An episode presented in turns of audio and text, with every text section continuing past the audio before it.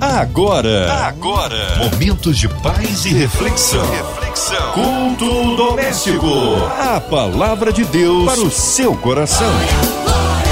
Com Márcia Cartier. Aleluia! Deus é tremendo, Ele é bom em todo tempo, em todo tempo Deus é bom. Juntos por aqui em mais um culto abençoador, é o culto doméstico que chega em seu lar, no seu trabalho, no seu carro, online, em qualquer parte do Rio, Brasil, mundo. Estamos juntos através da sua 93 FM.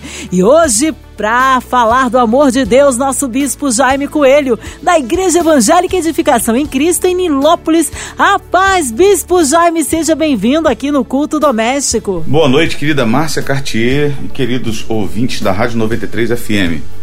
Hoje vamos estar juntos aqui no culto doméstico para aprendermos um pouco mais da palavra de Deus, que o Senhor fale ao seu coração e que você receba da parte do Senhor uma grande direção para esta noite. Amém. Glórias a Deus. Um abraço a todos da Igreja Evangélica Edificação em Cristo ali em Nilópolis. A palavra hoje no Antigo Testamento é isso, Bispo Jaime? O texto que nós vamos ler é o texto de Isaías, capítulo 49, do versículo 13 ao versículo 16. Eu te convido a pegar a sua Bíblia e acompanhar a leitura conosco. Já já nós estaremos lendo este texto maravilhoso. A palavra de Deus para o seu coração. Assim diz a palavra do Senhor: Alegrem-se, ó céus, exulte, ó terra, e vocês, montes, cantem de alegria, porque o Senhor consolou o seu povo e se compadece dos seus filhos. Mas Sião diz: O Senhor me abandonou, o Senhor se esqueceu de mim. O Senhor responde: Será que uma mulher pode se esquecer do filho que ainda mama, de maneira que não se compadeça do filho do seu ventre? Mas ainda que esta viesse a se esquecer dele, eu, porém, não me esquecerei de você. Eis que eu gravei você nas palmas das minhas mãos. As suas muralhas estão continuamente diante de mim. Isaías 49, do versículo 13 ao versículo de número 16. O que o Senhor quer falar ao nosso coração nesta noite é que há um consolo para o povo de Deus. Assim como o cativeiro babilônico foi inevitável diante de todas as situações que ocorreram como consequências daquilo que foi a escolha daquele povo que servia a Deus, daquele povo que dizia amar a Deus, mas que em momentos, infelizmente, acabou seguindo o caminho que não deveriam seguir, e isso gerou este cativeiro, isso gerou esta dificuldade, essa situação complexa que agora eles estavam vivendo e que eles não poderiam de maneira nenhuma resolver, há um consolo para o povo de Deus. O profeta invoca toda a natureza, até mesmo os lugares mais altos e os mais baixos, e todos os povos da terra, para poderem observar aquilo que Deus iria fazer. Para que Deus pudesse mostrar a eles o seu grande poder, a sua glória e a sua majestade, e o seu plano perfeito. Porque assim como chegou o dia do juízo, assim como chegou o dia em que eles foram levados para o cativeiro, agora o dia da restauração chegaram. É muito interessante e importante que a gente leia, por exemplo, já que o nosso Deus é um Deus de restauração, alguns outros textos da palavra de Deus, como Isaías, capítulo 44, versículo 23. Abra comigo, por favor. Onde diz assim a palavra do Senhor: Alegrem-se, ó céus, porque o Senhor fez isto. Exultem, ó profundezas da terra. Cantem de alegria vocês, montes, vocês, bosques e todas as árvores, porque o Senhor remiu Jacó e se glorificou em Israel. Vamos ler também Isaías capítulo 52, versículo de número 9, onde diz assim a palavra do Senhor: Gritem de alegria e juntas exultem, ó ruínas de Jerusalém, porque o Senhor consolou o seu povo, ele remiu Jerusalém. Vamos ler ainda no livro de Isaías, capítulo de número 40, perdão. Vamos ler ainda no livro de Isaías, no capítulo de número 55, versículos 12 e 3, que diz assim a palavra do Senhor: Vocês sairão com alegria e em paz serão guiados. Os montes e as colinas romperão em cânticos diante de vocês, e todas as árvores do campo baterão palmas. Em lugar do espinheiro crescerá o cipestre, e em lugar da sassa crescerá a murta. E isso será glória para o Senhor e sinal eterno que nunca se apagará. Então, o nosso Deus é um Deus de restauração. É um Deus que se compromete com a restauração do seu povo. É um Deus que se compromete para se posicionar e gerar livramento em meio às dificuldades e dores. Mesmo que as muralhas estejam em ruínas, o Senhor ainda assim tem traçado um plano de restauração para a nossa vida. Na aplicação histórica, refere-se exatamente sobre isso, sobre o retorno do cativeiro babilônico, sobre a saída de um lugar onde eles eram escravos, sobre a saída de um lugar onde eles viviam em sofrimento, sobre a saída de um lugar onde eles não tinham motivos nem para cantar, onde penduraram seus, seus é, instrumentos nos, nos salgueiros, onde penduraram suas harpas nos salgueiros e ali não tinham motivos para cantar. Deus se compromete em restaurar tudo isso e tirá-los dessa situação. Mas mais do que isso, nós precisamos entender que é também, numa visão escatológica, o estabelecimento do reino do nosso Deus o seu retorno para nos salvar de toda essa destruição, de toda essa dificuldade que vivemos, de toda essa problemática que nos cerca e que muitas vezes nós olhamos à nossa volta e não vemos esperança, não vemos nada que possa nos alegrar, porque é como se estivéssemos vivendo em um cativeiro, como se estivéssemos vivendo exatamente nessa circunstância onde as coisas não fazem mais sentido, onde as coisas não acontecem como outrora, onde parece que a alegria de alguns foram tiradas e o mundo está mergulhando cada vez mais no maligno, e a gente sabe o que a Bíblia fala, que o mundo jaz no maligno, e essa morte tem, tem realmente tomado conta de muitas pessoas, e como a Bíblia mesmo nos alerta, o amor de muitos esfriará, então o amor de muita gente está morrendo, as pessoas estão eh, desesperançadas na vida, mas há uma resposta de Deus para tudo isso. O tempo da restauração chegará o tempo da restauração se manifestará na nossa vida. Para Israel, o tempo da restauração, naquele momento do cativeiro, e tirá-los de lá e levá-los de volta à sua terra, era algo iminente que Deus faria, e Deus o fez. Talvez para você pessoalmente hoje você viva um cativeiro e você olha à sua volta e não consegue encontrar motivos para sorrir, motivos para cantar, motivos para se alegrar e parece até que como eles clamam aqui, o povo de Israel, Deus se esqueceu de mim, nós já vamos entrar nessa parte, você vive, olha a sua volta e a sua realidade é totalmente contrária àquilo que seria a sua esperança, aquilo que seria. Isso tem desesperançado você. Eu quero profetizar sobre a tua vida nessa noite, eu quero declarar sobre a tua vida nessa noite de que o tempo da restauração de Deus está chegando para você. O tempo da restauração de Deus está chegando para sua família. O tempo da restauração de Deus está chegando para a sua casa, para os seus negócios. O tempo da restauração de Deus está chegando para todos nós pessoalmente. Mas mais do que isso, para toda a terra, mas mais do que isso, para toda a terra, Deus tem um tempo de restauração preparado, onde quando o seu filho voltar entre as nuvens, como a Bíblia diz, como um relâmpago que sai do Oriente se mostra no Ocidente, a vinda do homem é mais real do que nunca. E nós um dia estaremos diante dele e ele restaurará todas as coisas. E o muro que está quebrado será erguido, e nós estaremos para sempre com ele, de glória em glória exaltando e glorificando o nome do Senhor. Há uma esperança para o povo de Deus. Há uma esperança para aquele que se coloca diante do Senhor e deseja ver o seu livramento, e que clama por esse livramento. Agora, a segunda expressão é exatamente interessante que o profeta diz, né? Porque a ideia de Sião, o Senhor me abandonou, o Senhor se esqueceu de mim. Aquilo que estava é, como realidade naquele momento para Sião eram sentimentos de abandono. E aí eu pergunto nessa noite: quem é que nunca se sentiu abandonado na vida? Quem é que nunca se sentiu esquecido na vida? Sião, em estado de depressão, imaginava-se abandonada e esquecida por Deus. O cativeiro babilônico gerou isso, bem como o sentimento subjetivo da nação. Nós não somos nada, nós não somos ninguém. Quem somos nós? Para o Senhor olhar para o vermezinho de Jacó quem somos nós diante de tudo isso que nós estamos passando? Essa nação é muito poderosa e nos aprisiona, essa circunstância é muito poderosa e, me aprisiona, talvez seja o que você esteja pensando e sentindo nesse momento. Eu vivo nesse cativeiro há anos, nada muda, nada acontece, eu estou abandonado. O sentimento de abandono é algo que muitos estão vivendo. E aí agora, em Jerusalém, em Sião, o desânimo toma conta de todos e a desesperança se estabelece. E isso é uma coisa que nós precisamos combater claramente: a desesperança. Porque quando o homem entra neste lugar de desânimo e nesse lugar de desespero ou de desesperança, parece que a sua vida se esvai.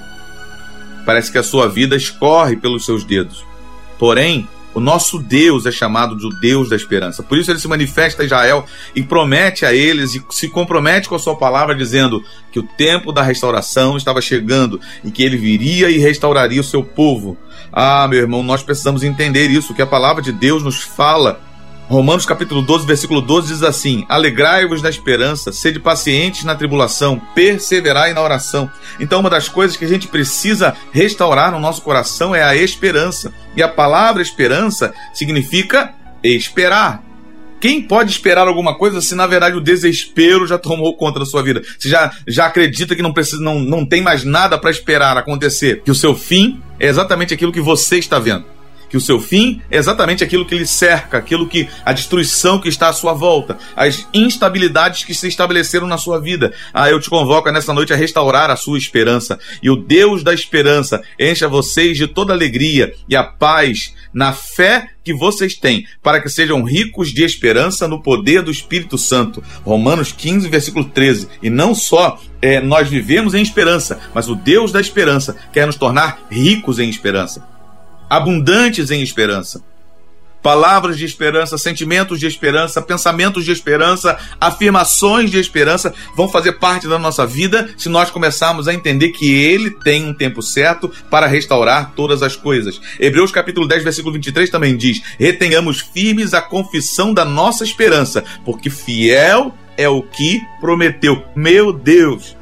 Eu e você precisamos reter firmes essa confissão. O que é confissão? Aquilo que eu falo, aquilo que eu declaro, aquilo que eu alego como base da minha vida, aquilo que eu confesso diante de Deus, diante de todos os homens. Precisamos ter essa confissão da nossa esperança, porque Deus é fiel, ele prometeu. E duas coisas que são imutáveis em Deus, dentro de tudo que ele, ele é, e que eu quero citar aqui hoje, claro que existem muitas outras coisas em Deus, porque nele não há sombra de variação alguma, né? Mas duas coisas que, que Hebreus também vai declarar que é imutável em Deus quando ele confere uma promessa que ele não é homem para mentir e nem filho do homem para se arrepender.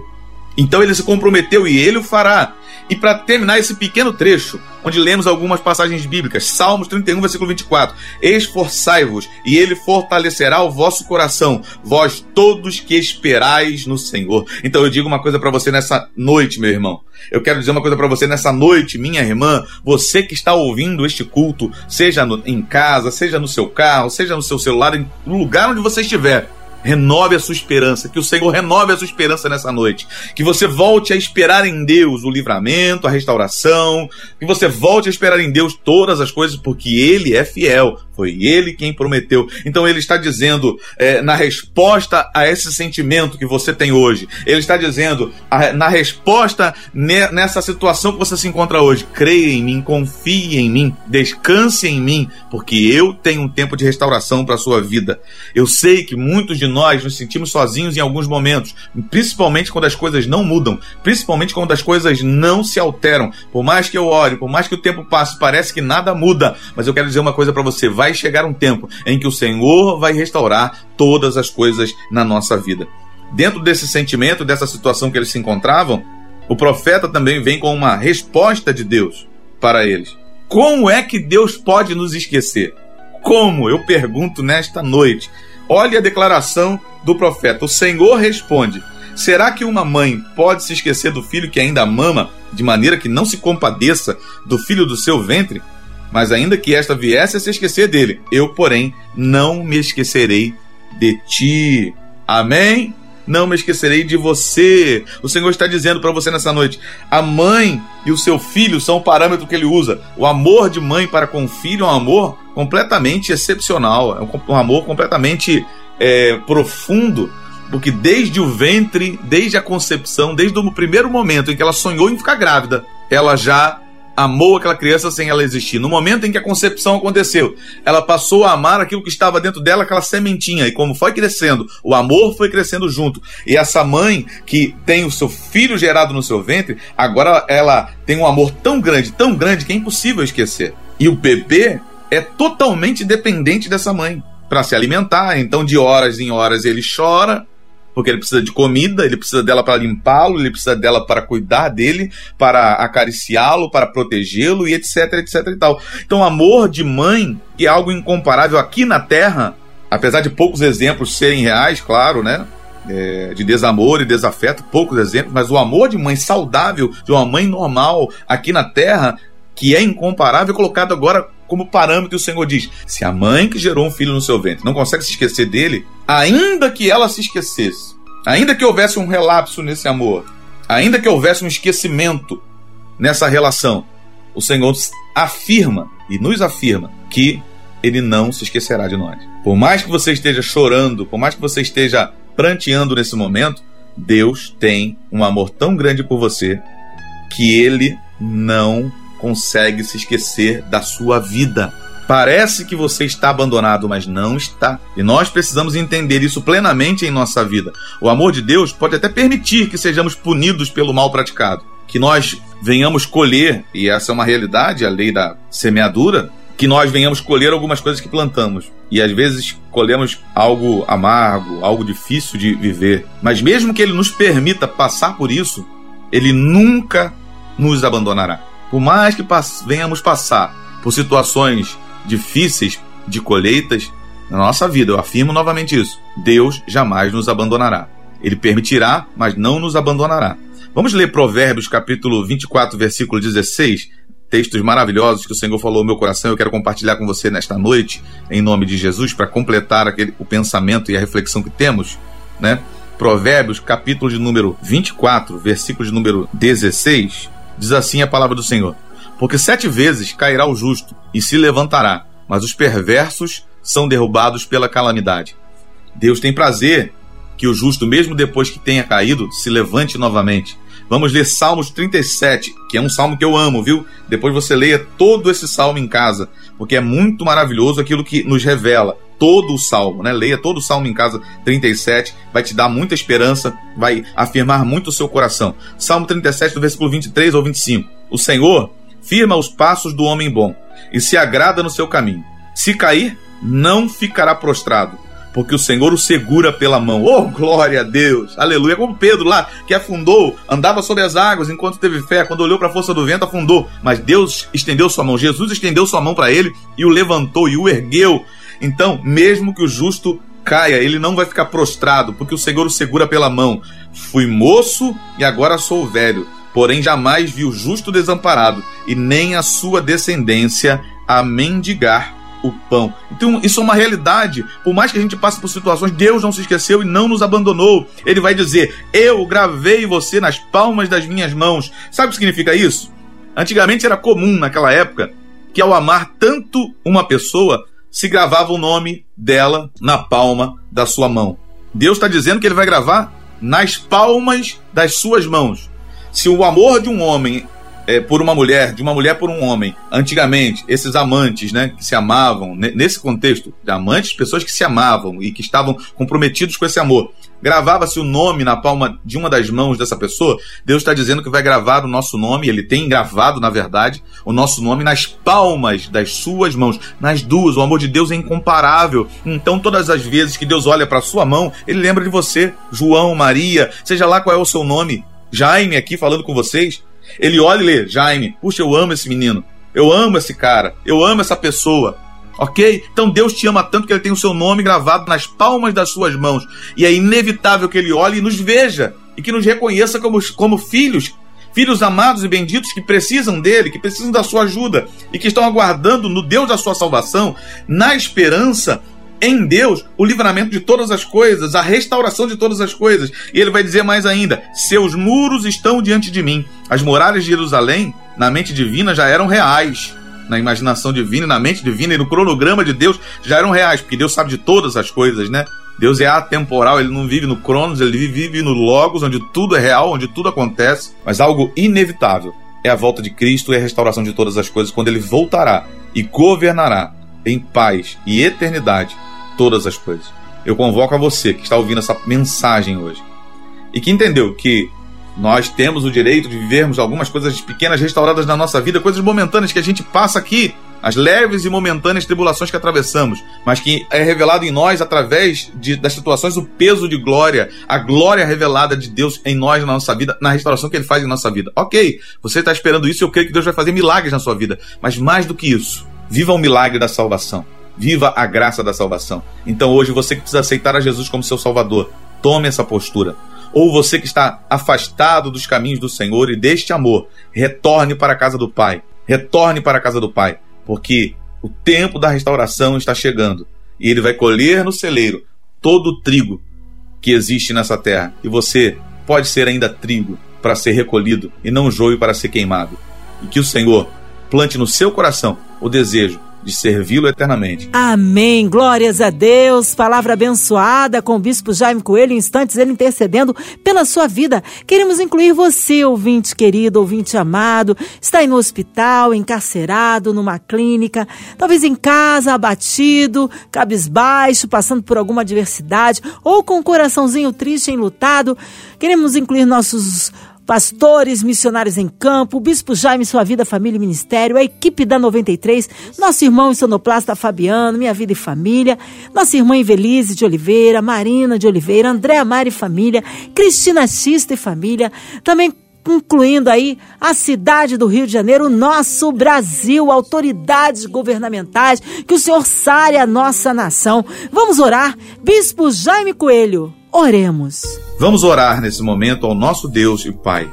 Senhor, nós estamos aqui em Sua presença e pedimos nesse momento que o Senhor venha olhar para a Rádio 93, a MK Music, esses grupos, Senhor, que o Senhor levantou como voz profética nessa nação e neste mundo para levar a Sua palavra, para cantar o seu amor, para declarar a Sua bondade, a Sua misericórdia, para fazer a Sua boa obra e se alegrar com tudo aquilo que o Senhor realiza e realizará através deles. Que o Senhor os abençoe, toda a diretoria, e não somente a diretoria, todos os trabalhadores da Rádio 93 e da MK Music. Que o Senhor abençoe suas famílias, que o Senhor abençoe suas casas, seus sonhos, seus projetos, e que eles possam, Senhor, a cada dia, ver também a restauração do Senhor na vida deles, na vida das suas famílias, em nome de Jesus.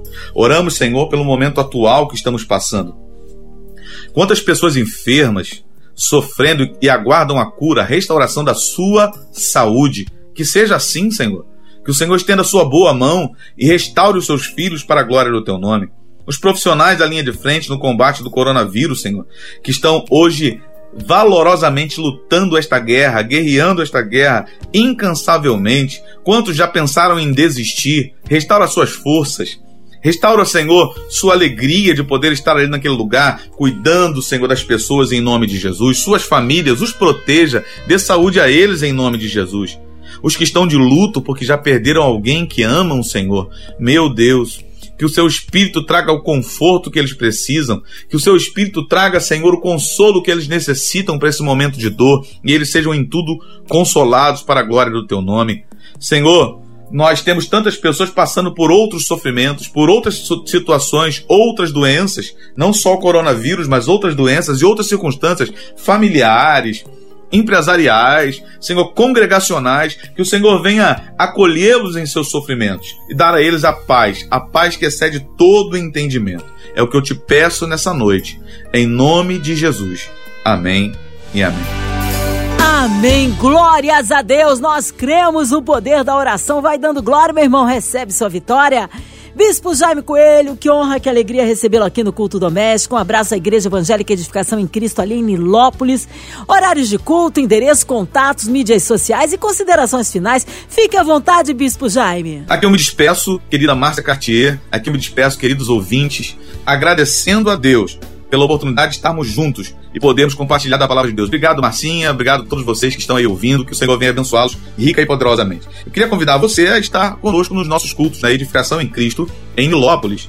Os cultos são às quartas e domingos. Quartas às 20 horas, domingos às 18 horas. Você é nosso convidado, você pode estar com a gente, ou, se você preferir, você pode também assistir pelo canal do YouTube da igreja, no seguinte canal, youtube.com/iec live. Repetindo, youtube.com/iec live. Que o Senhor te abençoe e você possa encontrar a gente lá. Assiste lá os nossos cultos. Tem vários cultos já gravados. Você pode ouvir palavras maravilhosas, já louvores maravilhosos. E também os cultos que virão em nome de Jesus. Ou se você quiser deixar o seu nome e um pedido de oração, você pode fazer contato conosco pelos telefones 21 DDD aqui do Rio, 3743 0005, repetindo 3743 0005 ou 99610 3670 99610 3670 também pelo WhatsApp nesse celular que eu acabei de passar. Mandar um e-mail pra gente para edificacal, né? Em vez de, de acento e cedilha, nós vamos usar edificacal em Cristo RJ arroba gmail.com ou procurar na nossa página no Facebook, a página da igreja, Edificação em Cristo Nilópolis. Você vai encontrar lá toda a programação da igreja, você pode entrar em contato por lá também, ok? Que Deus te abençoe rica e poderosamente. Então eu me despeço, desejando que o Senhor venha fortalecer o coração de cada um dos irmãos.